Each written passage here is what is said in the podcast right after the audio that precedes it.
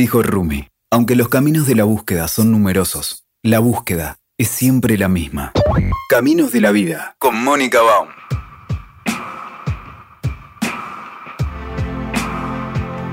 ¿Cómo estás, Luis Daniel Vítolo? Hola Moni, ¿cómo te va? Tanto tiempo. Tanto tiempo, es un placer. Yo a, a Luis Daniel Vítolo lo conozco hace tiempo, soy fan de él, siempre lo digo. Y yo Eh, soy fan tuyo. Ay, tan lindo. Acá estamos, hoy vamos a hablar del amor, Ahí así que está hablar- bueno. Hay que mostrar el amor desde el principio. Exacto, expresar el cariño. Pero también porque mm, yo soy fana de la bioneuroemoción, cuyo maestro es eh, Enrique Corbera, el que lo ha desarrollado más. Ahora eh, Vítolo le dio una vueltita más, me parece, junto con su socia, que también vamos a traer acá, a Isilda. Em, Sí. Luis Daniel, contanos un poco, ¿qué haces vos? Bueno, nombraste la bioneuroemoción. En realidad es un nombre más que se le da, ¿sí? O sea, yo lo que hago específicamente, porque, bueno, con mi socia Isilda fuimos adaptando muchas herramientas, es reprogramación bioemocional, ¿no? Este es el nombre que le pusimos nosotros, que la sigla es RBE, que lo pueden encontrar en, en las redes sociales por RBE Argentina, bueno. En realidad nosotros eh, hace mucho tiempo que estamos en estos menesteres. ¿ah? Si bien a mi socia la conocí gracias a, a esta disciplina específicamente, ambos, cada uno por su lado, hace muchos años que estamos en estos menesteres. Y ya de entrada, al empezar a estudiar lo que en su momento era la biodescodificación, Claro. eh, cuando nos conocemos, bueno, hubo como cierta afinidad porque ya de entrada nosotros le estábamos dando un punto de vista cuántico a este tema. No nos quedábamos solamente con el manual de lo que es la antigua descodificación biológica o biodescodificación, después empezó a llamarse bioneuroemoción y todo el mundo Claro. empezó a pelearse con todo el mundo por el nombre y por quién era el primero, y al final vos ves que todo el mundo le fue sacando cosas al- a, otros, y cosa inevitable, porque a lo largo de toda la evolución de la ciencia siempre se le van se van obteniendo ideas de otros que estuvieron antes que al principio eran considerados locos y después fueron genios, ¿no? Normalmente es así.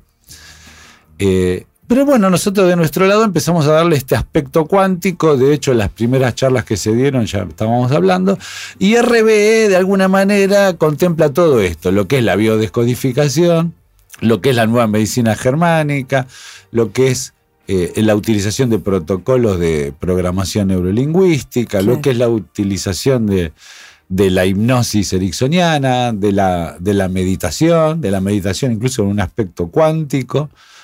Y, Oh, qué interesante la meditación lo cuántico. Sí, sí, pero que no es, eh, el nombre suena rimbombante, porque la gente a veces quiere, viste, va detrás de... Te diría que es al revés, muchas veces, mucha gente para presentar sus- su, su manera de presentarse, le pone nombres rimbombantes, pero en definitiva es todo lo mismo. Desde los inicios de la humanidad es todo lo mismo. ¿Qué es todo lo mismo? Es que todo es una unidad Mm, que nosotros en realidad venimos a este mundo para manifestar nuestra divinidad y cada uno le va poniendo nombres y va usando estrategias o técnicas distintas, pero el destino, digamos, es siempre el mismo. Eh, Ahora, la, la gente cuando te busca a vos en el consultorio no va a buscar divinidad. Lo que busca es resolver, claro, busca resolver algún problema. En general es eso, uno busca ayuda Bueno. cuando tiene alguna dificultad. pero parte de, de, de mi ayuda, si se le puede llamar, es que esa persona sí empiece a ver su divinidad.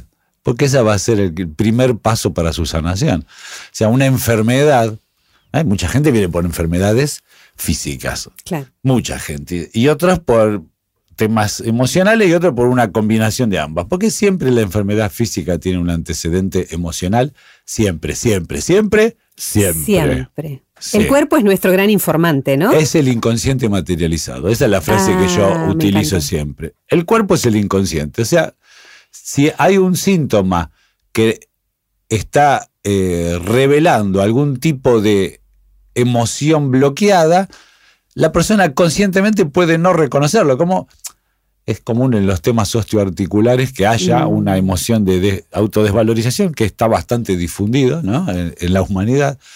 Y muchas veces la gente te dice, yo no me desvalorizo, yo no me desvalorizo. O sea, no lo puede ni ver. Pero el cuerpo no miente, o sea, ella sí miente. Claro. Su cuerpo no. También sin intención, digamos. Obvio, obviamente. es una manera de decirlo.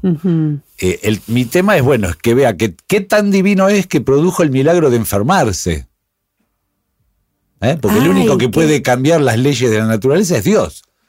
Si lo normal es estar sano, ¿quién cambia el curso de un río? Aparte de Superman, como decía la presentación. Dios. Claro. ¿Entendés?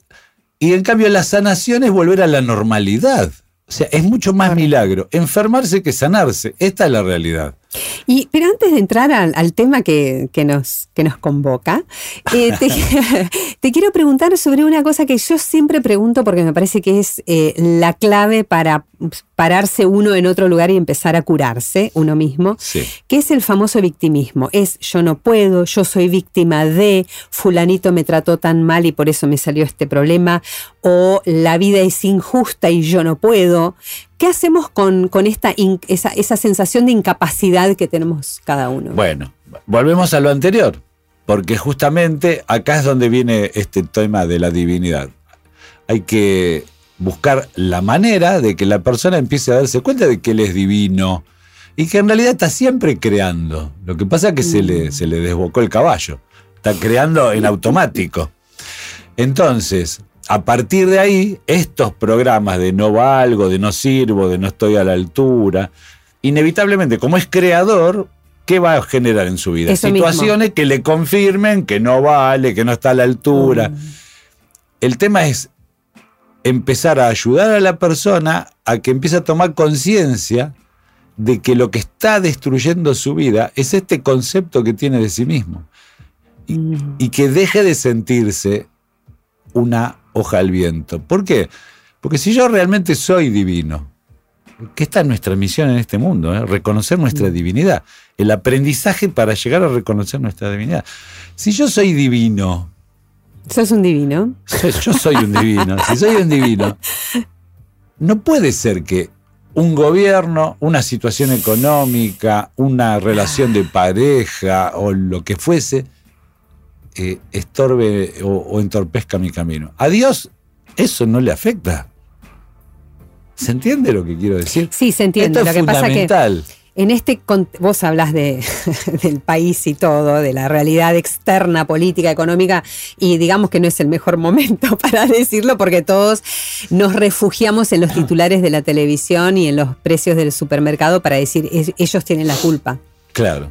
Bueno, y este es el peligro. Esta es la famosa Mm. Matrix. Vos fíjate que Mm. cuanto más pareciera que la humanidad está tomando conciencia y dándose cuenta de que puede elevarse más, también pareciera que los problemas se agrandan. Es como que todo se está polarizando más. Nunca hubo tantas obras de beneficencia como hoy día y nunca hubo tanta crueldad como hoy día. Como que el, el, el periodo del péndulo cada vez se está haciendo más ancho.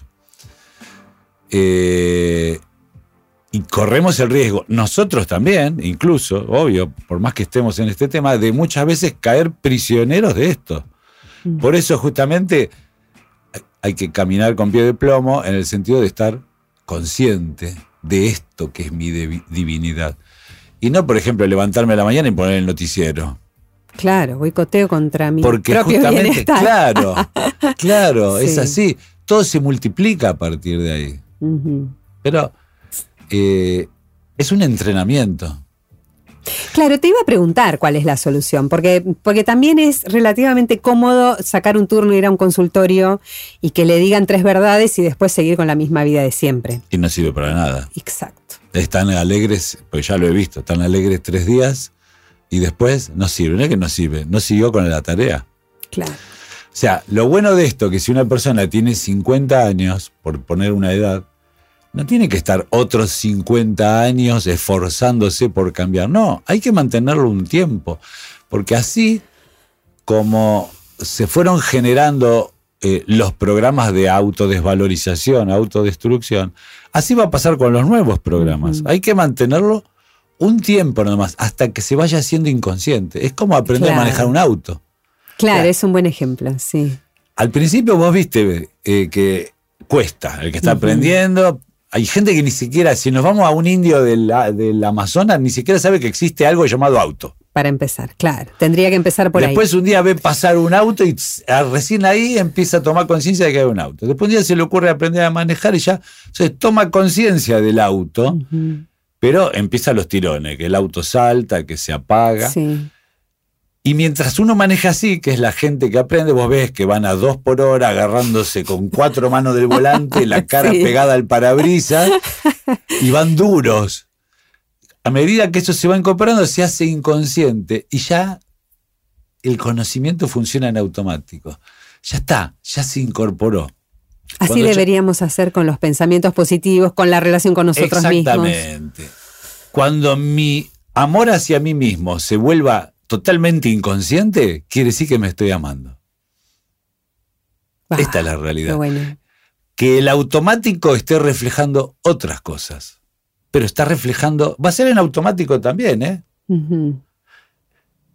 Pero yo estoy eligiendo de antemano en qué automático voy a funcionar. De todo es un mito, en definitiva. Tal cual, pero de todas formas esto de, de hacer como un trabajo diario de autoindagación, a mí me encanta esa palabra, porque es esta cosa de limpiar por dentro, pasar el trapito, a ver qué hay para acomodar y, y como generar esta, esta energía es primordial, porque si no, es como el desayuno, como lavarse los dientes. Sí.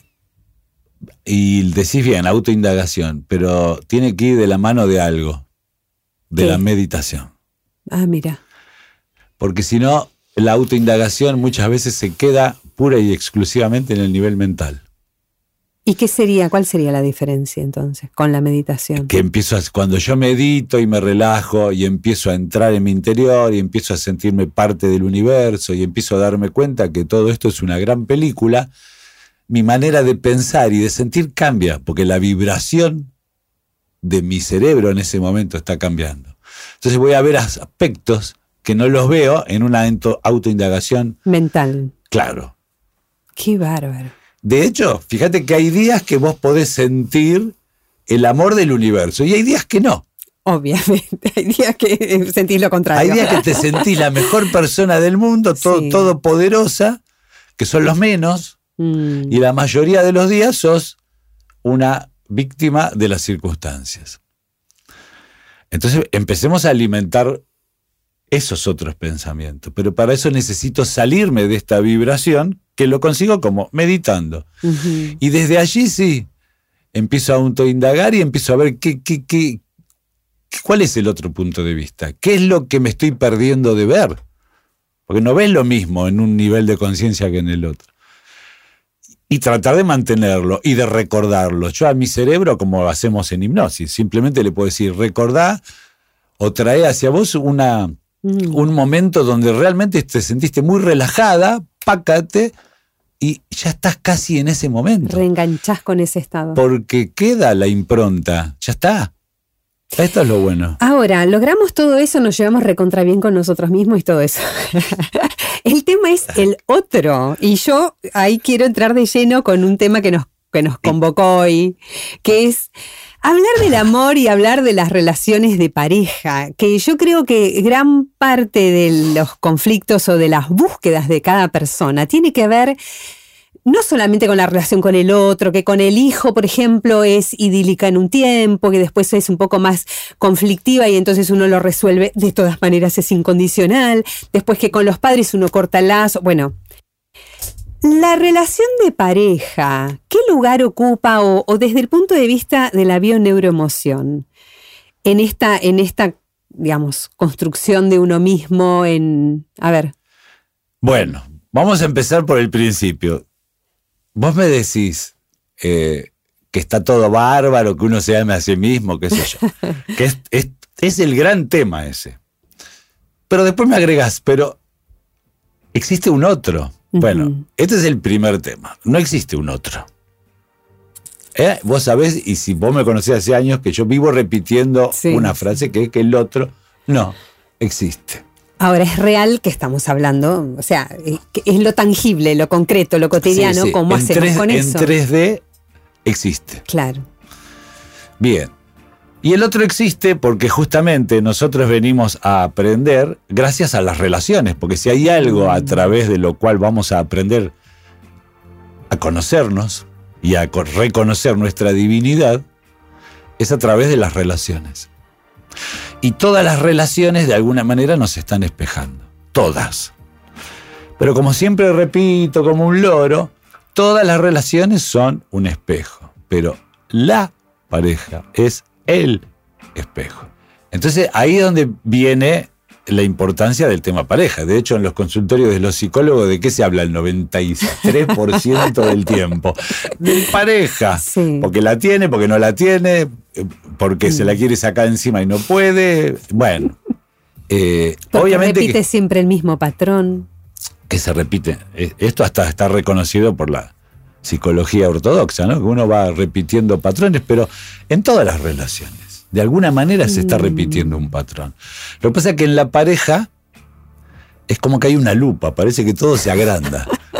¿Eh? Sí.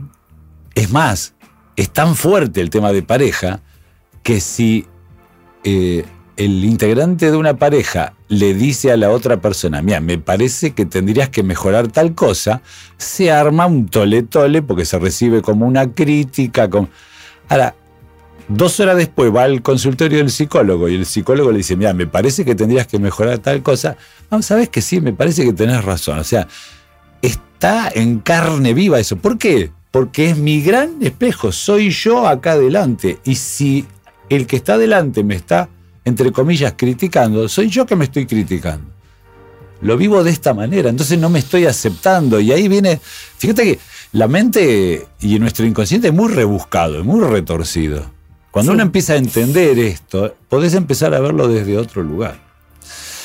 Y de hecho, como vos bien dijiste, ya yéndonos más al tema pareja específico, se van repitiendo, se van repitiendo los patrones, los modelos, y justamente lo que hay que tratar de, de descubrir es qué es lo que tengo que aprender.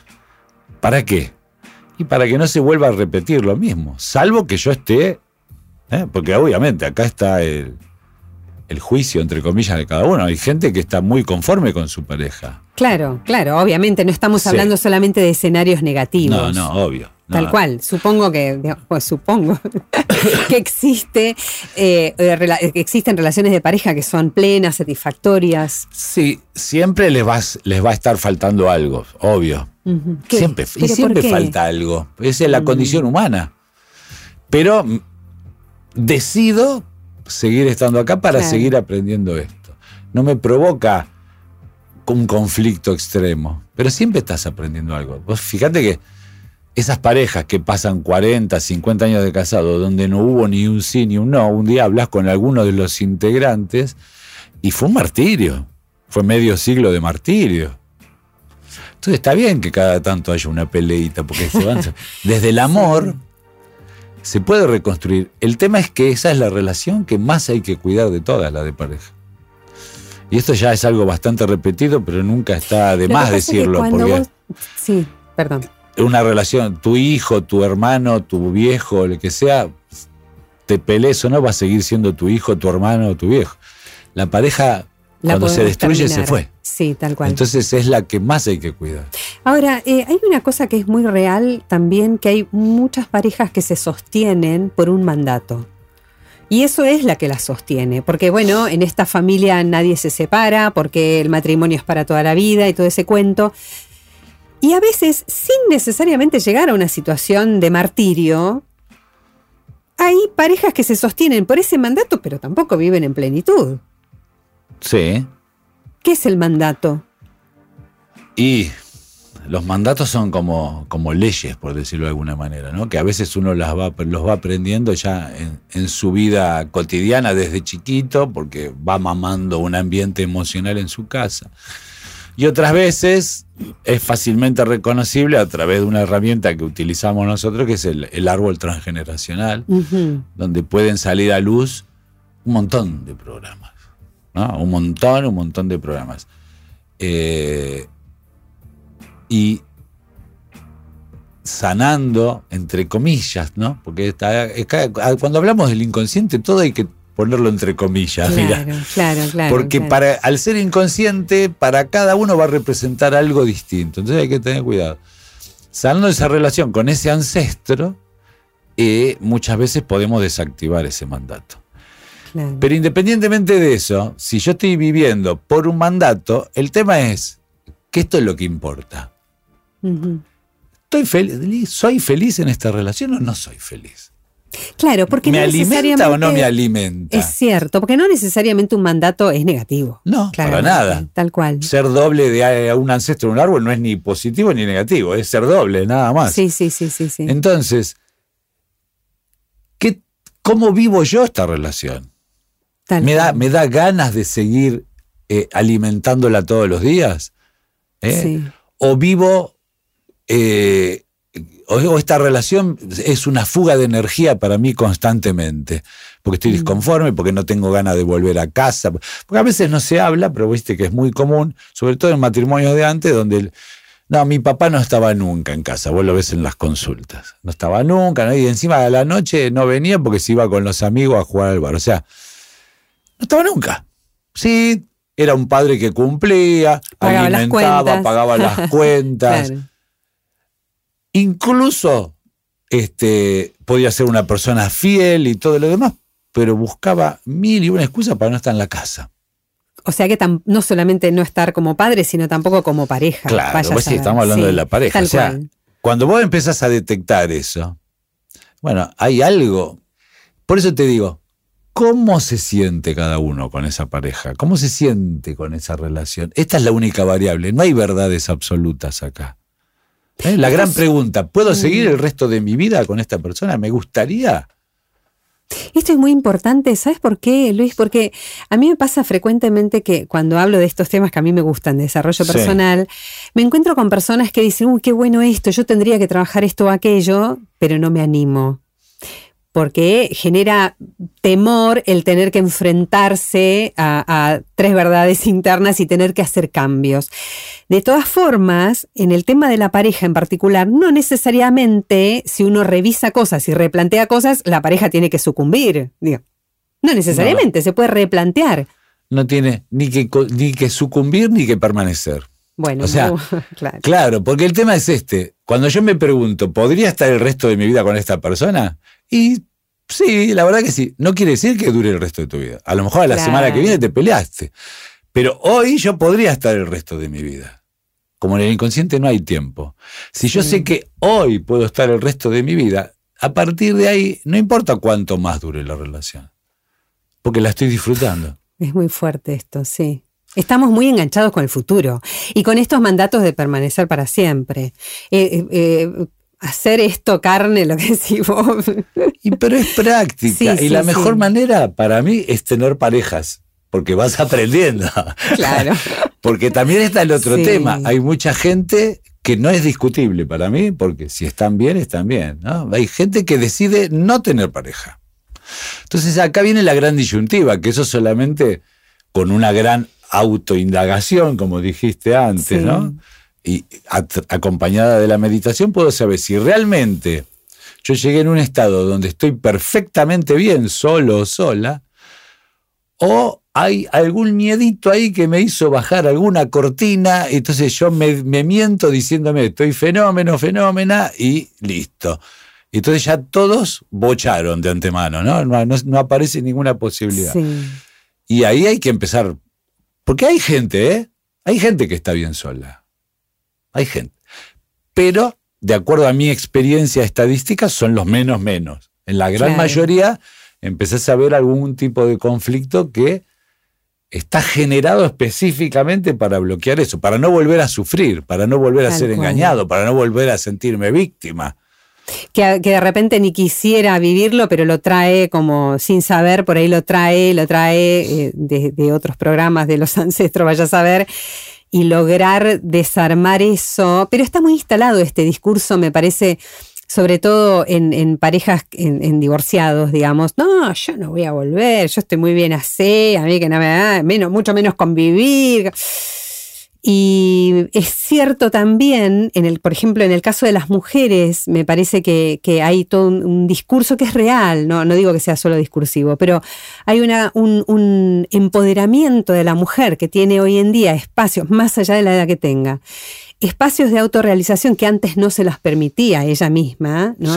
Que ahora, y que bueno, van como llenando este, este espacio de la pareja. Pero bueno, mi pregunta eh, siempre es cómo detectar que esto sea un mecanismo de defensa y una cortina espectacular o que sea un estado de realización interna. Y ahí hay que hacer todo un proceso de estudio, se va a ver en el árbol cuál es la situación, se va a ver cómo fue la vida coyuntural de esta persona, porque si vos me decís que tuviste dos parejas y en las dos fuiste, no sé, abusada, engañada y qué sé yo, y estafada, y de golpe un día voy a decir, no, yo ya no necesito estar más con nadie, lo más probable es que te esté mintiendo. Tal cual. Tal cual. Y si encima tu mamá o tus abuelos tuvieron relaciones así, de mujeres sumisas y qué sé yo, todavía quedaría más reafirmado. Entonces, vemos, ¿dónde está la mentira? Bueno, pero esto es muy de cada caso. ¿eh? Tal cual, claro. No se puede generalizar. No, no, no. Pero se puede, a través de las herramientas que uno posee, se puede ir ajustando un poco el tiro y después depende del trabajo de cada persona. Exacto. Porque pasa así, ¿eh? ¿eh? yo he visto casos de personas que vienen con este discurso y de golpe un día se enamoraron. Claro, claro, claro. Se Cuando fue. algo se les corrió, se destrabó la cañería ahí, ¿viste? Sí, sí, sí, Y no sé qué me pasó, porque yo estaba así o así y apareció esta persona y la verdad que me dieron ganas de conocerlo o conocerla más. Ahora, el enamoramiento. Pues yo siempre tengo una frase que digo, cuando la miel se acabe y la luna se esconde, se terminó la luna de miel, que viene la realidad ahí te quiero ver, digo. Y ahí está la verdad de la milanesa, como decimos. Sí. Sí, a veces se confunde mucho el tema, el tema sexual o el tema de atracción con el tema del amor. El amor trasciende la pareja incluso. En realidad el amor, el amor genuino es más difícil encontrarlo en la pareja que en otro tipo de cosas. Claro, en la pareja está lleno de, acciones más posesivas y. Claro, ahora el tema, el tema de enamoramiento, el tema de ese calor inicial, que eso siempre va a bajar, siempre, porque parte de ese calor es lo nuevo, lo que estaba uno por conocer y qué sé La idealización. Claro, y la clave viene cuando eso empieza a sostenerse. Em, empieza a decaer y bueno, ¿qué queda? Bueno, quedamos acá. El tema es que también hay relaciones que muchas veces se producen este tipo de enamoramientos o enganches, como dijiste sí, Sí. Y que a lo mejor tienen, y esto se logra a través del estudio del árbol, la misión de sanar algún tipo de relación que tuvo algún ancestro o ancestra mía. Qué lindo. sí, me encantan esas historias. Y después viene ahí, o sea, el reparar tampoco es ni bueno ni malo. Lo que pasa es que la gran mayoría de las veces estamos reparando, estamos sufriendo, ¿no? Mm. Pero muchas veces se puede reparar y disfrutarlo. El tema es ir más allá de la reparación, porque si, nos pasamos la vida reparando, siempre estamos como en el polo opuesto. Sí. Y la idea es también lograr liberarnos de ese mandato de reparar. Pero desde que yo disfruto es como que dejo de reparar ah, en el sentido estricto de la palabra. Claro. Porque ya yo que estoy repitiendo, entre comillas, un programa de un ancestro, el otro lo sufrió y yo lo disfruto.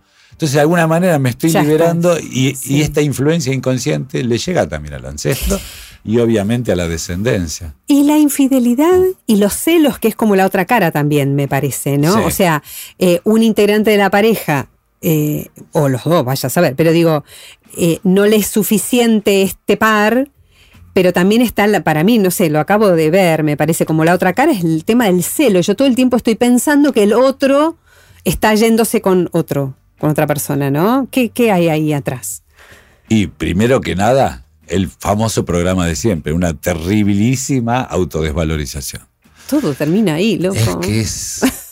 el reconocimiento de la divinidad, me va a decir otra vez Vítolo. Nosotros en algunas charlas siempre enseñamos un ejercicio Mm. que es fundamental, muy cortito para terminar, que vos que alguna charla fuiste y lo, viviste, que es el famoso yo puedo, con la mano en la frente, yo quiero, con la mano en el pecho, y yo me lo merezco, con la mano acá en la panza, y agrego Porque justamente ahí hay que agregar algo, porque no todo el mundo se cree que se merece la felicidad.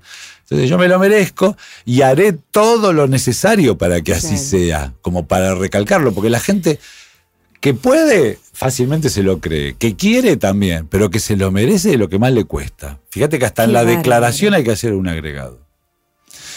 Y en el tema de los celos, obviamente, hay una terrible autodesvalorización. Porque en realidad, y volviendo al tema de la infidelidad, porque van enganchados, Sí, sí, sí, sí. en realidad eh, nadie engaña a nadie. En A ver, realidad todo ¿cómo el mundo se engaña a sí mismo, claro. Mm, Porque no hay una regla que diga, mira, hay que ser, o, una regla natural que ten- tenemos que ser monogámicos o poligámicos, no hay. Viste que cada uno tiene su teoría ahí. Y de hecho en otros países, en otras culturas, La con poligamia mujeres, está sí. totalmente admitida o permitida. Sobre todo para los hombres. Vaya Sí. detalle. Bueno, pero lo que pasa es que fue una sociedad normalmente gobernada por hombres porque las mismas mujeres no se daban su lugar. Sí. Pero ¿Eh? se va a caer el patriarcado. está se va cayendo a pedazos. Se está cayendo a pedazos. sí, sí. Se- Las mujeres están tomando su terreno y para los machos de la antigua era esto es un golpe terrible Tal cual. porque se les está desmoronando el edificio. Pero bueno, es lógico que así A sea y tiene que pasar. Claro que sí. Y entonces, volviendo al tema este de la infidelidad, en realidad, eh, mirá las parejas swingers. Tal cual. ¿Quiénes somos para nosotros para juzgarlo? Y ellos Pero están hay- de la vida. Claro, y incluso hay alguna película argentina que ha tocado el tema donde, listo, somos dos, tres parejas que se intercambian, pero siempre todos juntos. Vos fíjate hasta dónde son acuerdos siempre. Una de las parejas se encontraron a solas y todos se sintieron engañados. Qué bárbaro. No por el hecho en sí, sino porque no lo hicieron todos juntos. Entonces vos fíjate, esos son los infieles. No por haber estado en la cama con otra persona, sino porque no lo comentaron. Por haber eh, traicionado el acuerdo. Exactamente. Entonces la infidelidad, ¿por qué pasa? Por el acuerdo. ¿Qué acuerdo tengo yo con la persona? Claro. ¿Y qué acuerdo tengo yo conmigo mismo? Lo que pasa, lo que pasa es que nosotros venimos de, de siglos donde ese acuerdo estaba bajado por un dios, bastante déspota por su parte, ¿no? Un tipo Sí. que te da y quita según su antojo, ¿no? Hago una interpretación un poco bruta, pero la verdad la milanesa es esa. Entonces, los diez mandamientos, por ejemplo, son gran parte una gran aberración. ay, me encanta. sí, sí. Amarás a tus padres, ¿cómo es? Ser- Honrarás a tus padres. Y si Ah, no son sé, unos si hijos de puta, ¿por qué los tengo que honrar? No mirarás a la mujer del De prójimo. Al hombre sí, nosotras podemos. Claro, ¿eh? vos Así te- fíjate vos. Obviamente está hecho para hombres, porque la ley sí, existía sí, para hombres. Bueno, vence, mira. y vos también, y si está re buena, ¿por qué no la voy a mirar? ¿Por qué me tengo que privar de eso? Sí, sí. Bueno, hay un montón de cosas. eh, hasta el no matarás es, Mm. es, este, juzgable. Porque si alguien se aproxima por la espalda a tu hijo y lo va a matar, y vos te estás, ar- estás armada y para defender a tu hijo, y- Ni dudas. o entran a tu casa a destruir. Entonces, bueno, por eso hay que ubicar cada cosa en su contexto. No hay. eh, es- eso es una. Los diez mandamientos son una barrabasada. Me encanta. Pero yo te Como quiero todas las iglesias, ¿no? Exactamente. Bueno, yo te quiero traer a un tema más lindo del Dale. tema de la pareja, la sexualidad.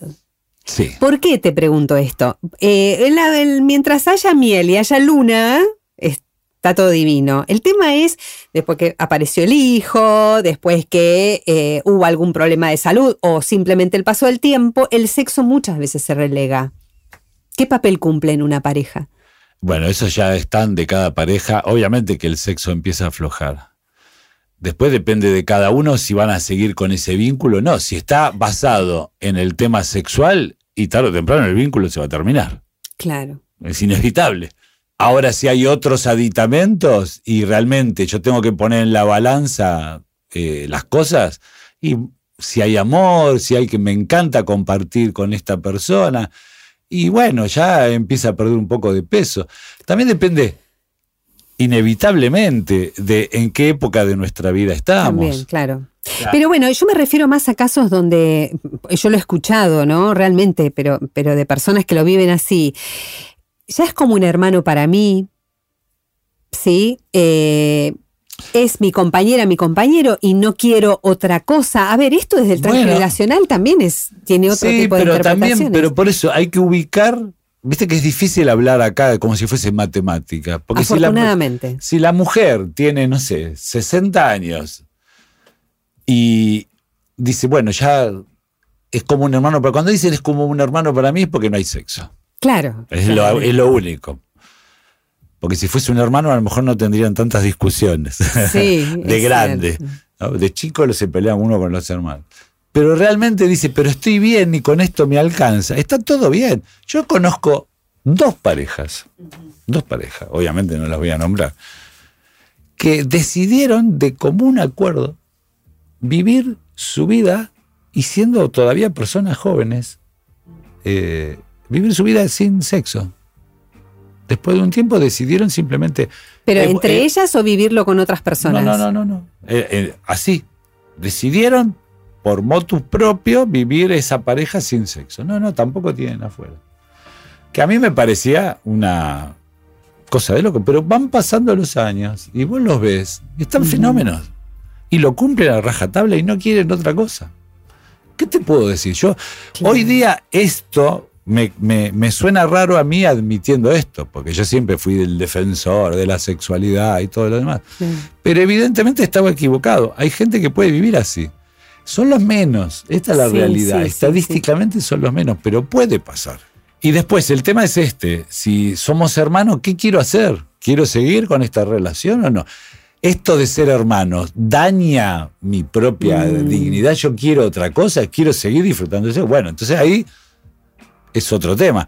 Ahora, suponete, si esto me hace ir a tener experiencias hacia afuera, Ahí sí hay ocultas, ocultas, no por la relación afuera sí. Claro, sino por el engañar el acuerdo establecido. Porque yo te puedo decir a vos, mira, no me pasa más nada, entonces esto lo descargo afuera. Y si vos estás de acuerdo, sigue el baile. No hay nada que esté bien o que esté mal. el tema es si yo no lo comento, si no lo digo y te hago creer algo que no es real. Que ahí estamos más ante la deshonestidad que la honestidad. Pero ante la deshonestidad conmigo mismo también. Sí. Primero soy conmigo porque no admito que yo necesito algo que acá no me dan, entonces mm. me engaño haciéndolo y como el otro es un espejo mío, también voy a engañar a la pareja. Siempre estamos volviendo al tema de la coherencia, ¿no? Totalmente. A rajatabla. Totalmente. No hay, mirá, no hay este tranquilizante mayor que la coherencia. No hay energizante mayor que la coherencia. O sea, la coherencia sirve para todo cura enfermedades. Este, te levanta la vibración. Te levanta la vibración, sí, sí, no, no, no, es, fundamental. Es fundamental. Es, la coherencia es el mayor enemigo de los remedios y de los médicos y de todos los demás, porque todo desaparece. Porque todo síntoma, todo síntoma tiene que ver con una cuestión emocional, siempre. Con una creencia. A mí lo que me fascina de la forma en que vos abordás las cosas, Luis, es esta profunda libertad y este profundo respeto a que el otro sigue siendo dueño de su... No venís con manuales. Siempre. La, la, historia, la conformación de la historia del otro es absolutamente legítima siempre. Más allá de que uno pueda ayudar a, bueno, mira, acá tenés un tema, podrías ver esto, aquello. Siempre. Y por eso muchas veces, mira, yo por ejemplo he tenido temas de problemas de pareja, que es bastante común que vengan al consultorio. Y de golpe, para uno la solución es entrar en cuarentena con la pareja. ¿Esto cómo sería? Y desaparecer 40 días. Pero desde este lugar, o sea, hay que ser muy sincero con este tema. No es me tomo 40 días. Me, me voy a Cancún. Claro. bueno, te podés ir a Cancún. El tema es que, ¿cuál es la intención básica de esa cuarentena? Me aíslo de esta persona 40 días para ver realmente qué me pasa. Tal cual. Pero para, para averiguar esto, para, esta es mi intención. Y en esos 40 días seguramente algo va a pasar. Por lo menos voy a saber qué tengo que hacer. Me ha pasado una, me acuerdo de una pareja, dos personas de, edad setenta y largos. Wow. Que estaban con estos, que que uno se quejaba de que el otro no le presentaba a los hijos, viste, a la familia y quería ser más parte, y qué sé, qué hago, y sigo y no sigo, y la otra persona que se sentía presionada porque este quería conocer a... Bueno, con una mano, ¿vos la, vos la querés? ¿Vos lo querés? Sí, bueno, hagan esto, pero desde el corazón, simplemente para solucionar esto.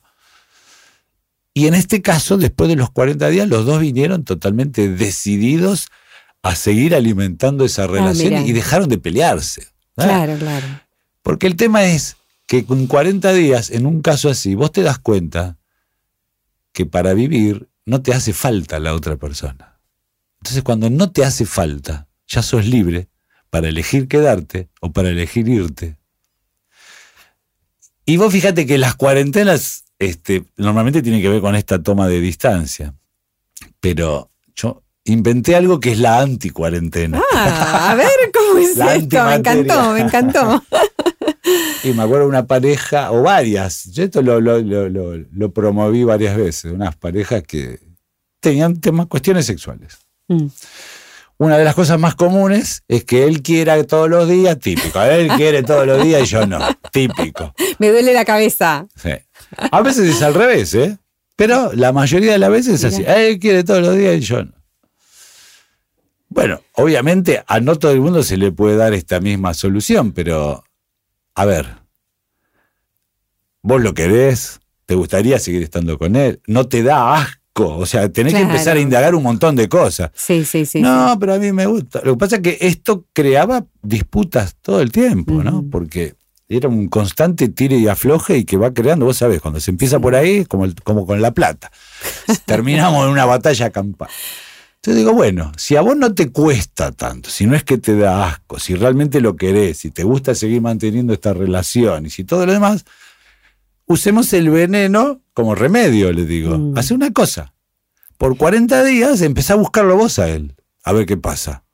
Santo remedio. Cuando volvió la otra vez, el marido estaba, Estaba harto. chocho. Ah, él estaba chocho. Ah, claro, mirá. estaba chocho, pero obviamente, ¿qué pasa? Pero se dio cuenta que, bueno. Ella estaba bárbara porque empezó a disfrutarlo de otra Mm. manera, te cambian los ciclos del cuerpo, te cambia la libido, te cambian un montón de cosas. Entonces ella ya era mucho más activa y él, con tanta oferta, ya no, no tenía tanta demanda. ¿No entendés? Entonces todo empezó a equilibrarse y se llegó a algo que estaban fenómenos dos. Y como que la pareja se reconstruyó desde esta anticuarentena, haciendo algo que supuestamente era el problema. Te cuento de estos casos que los viví en carne propia, ¿no? Yo no digo que sea que una sea panacea para todo. Lo que pasa analiza es que vos cada situación. nada de lo que decís lo planteas como una solución definitiva. Vuelvo a lo, a lo que decía antes. Lo que a mí me parece maravilloso de este enfoque o de esta forma tuya de ver a las personas es que cada cual es un universo. Y somos muy rápidos para juzgar, pero ahí, punto. Ahí nos tenemos que quedar. Porque el otro es un universo maravilloso. Mm. Sí.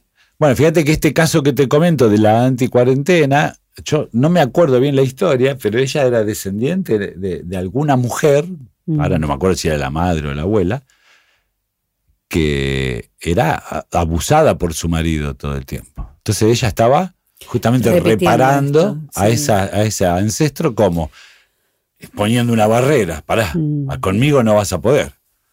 Tal cual. Cuando ella lo toma desde su libertad, Mm. automáticamente sana, se sana y sana también a, a la otra persona que sufrió. Claro, sana a ese ancestro. Inconscientemente en el árbol se sana algo. Ahí volvemos a la física cuántica, que fue el punto de partida. Luis, amo esta, estas charlas. Yo quisiera seguir, pero estas entrevistas si no son eternas. Eh, pero para terminar, quisiera que rápidamente nos cuentes en esto que están ustedes ahora en septiembre, van a hacer otro curso. ¿Qué, qué, ¿Cómo hacemos? ¿Qué, ¿Qué significa el curso? ¿Qué se aprende? Eh, ahora en este momento lo que es el curso de RB propiamente dicho está cerrado. Ah, ¿sí? Pero sí lo que, las actividades que se vienen, sí, porque no, no, no pudimos con todo junto. claro. Las actividades, para el año que viene seguro que retomamos. Las actividades que se vienen son ahora en Olavarría, que damos un, un fin de semana que se llama Crea tu vida. Van a ser dos jornadas para que cada uno aprenda a crear su vida, a través de la meditación desde este enfoque cuántico, ¿no? Como lo decimos nosotros. Después, en- al mes siguiente, sí, vamos a dar, porque como que queremos especificar algunas cosas. Un taller, una jornada intensa sobre lo que es el árbol transgeneracional y sus aplicaciones, cómo hacerlo, cómo aplicarlo, porque hay, hay mil, mil cuestiones que nos puede aclarar el árbol transgeneracional. Y uno que hace tantos años viene haciendo árboles transgeneracionales, creo que podemos tener un aporte muy interesante para aquellos, no solo los que no saben nada, sino que los que vienen haciendo. Claro. Yo veo a veces veo cómo hacen los árboles y se pierden un montón de información que está ahí, Qué lindo, sí. Y al mes siguiente ya va a haber una jornada sobre lo que es el, o sea, en noviembre sería ya lo que es el proyecto sentido. Y el proyecto sentido es algo muy importante, que es la continuación del árbol, ¿no? Es el periodo que va desde nueve meses antes de la concepción, pasando por la concepción, todo el embarazo, el parto, hasta los tres años de edad. Y en ese periodo, ¿eh? nuestro cerebro, el cerebro del bebé, está vibrando a una frecuencia tan, tan baja que no tiene filtros. Está en un estado alfa o teta permanente. Entonces, toda instrucción, todo aprendizaje queda, ¡pum!, grabado Con el embarazo de la Sí. madre. Mm. grabado, pero grabado para toda la vida. Y a medida que el ser humano empieza a crecer, cada vez esas ondas van acelerando. Fíjate vos que hasta mucha gente que tiene Alzheimer no recuerda nada de ahora ni del mes pasado, pero se acuerdan de cuando eran chiquitos. Exacto. Porque eso está grabado más Qué profundamente por la vibración, por la frecuencia De cerebral. esa edad. Maravilloso. Los buscamos por Facebook. Por Facebook, RBR, Programación Bioemocional, y cualquier cosa nos escriben un mail a info arroba rbeargentina.com. No, y además eh, reiterar esto que vos trabajás en consultorio, que yo creo que eso es es súper valioso para la gente. Esta, este trabajo individual que hay que hacer, bueno, yo lo digo por, por experiencia propia, vos sabés que por eso soy tu fan. Como me dijiste hoy, la que hice. De todas formas, la que pude hacer cambios en mi vida fui yo, que esa es la gran lección nuevamente. Mira, yo, sé- que- yo pongo un ejemplo muy sencillo. Nosotros somos como antiguamente ibas al cine Ajá. y estaba todo oscuro. Sí. Hay un acomodador que con la linterna te mostraba la butaca. qué buena Pero vos tenías que ir caminando para allá. Nosotros somos una linterna que si tenés ganas le da bolilla a ver qué pasa. Es así, nada más. Después toda la tarea es, es de la de persona que viene a ver. Gracias. Por Un favor. placer. Igualmente para mí. Bueno, muchas gracias. Escuchaste Caminos de la Vida con Mónica Baum. WeToker. Sumamos las partes.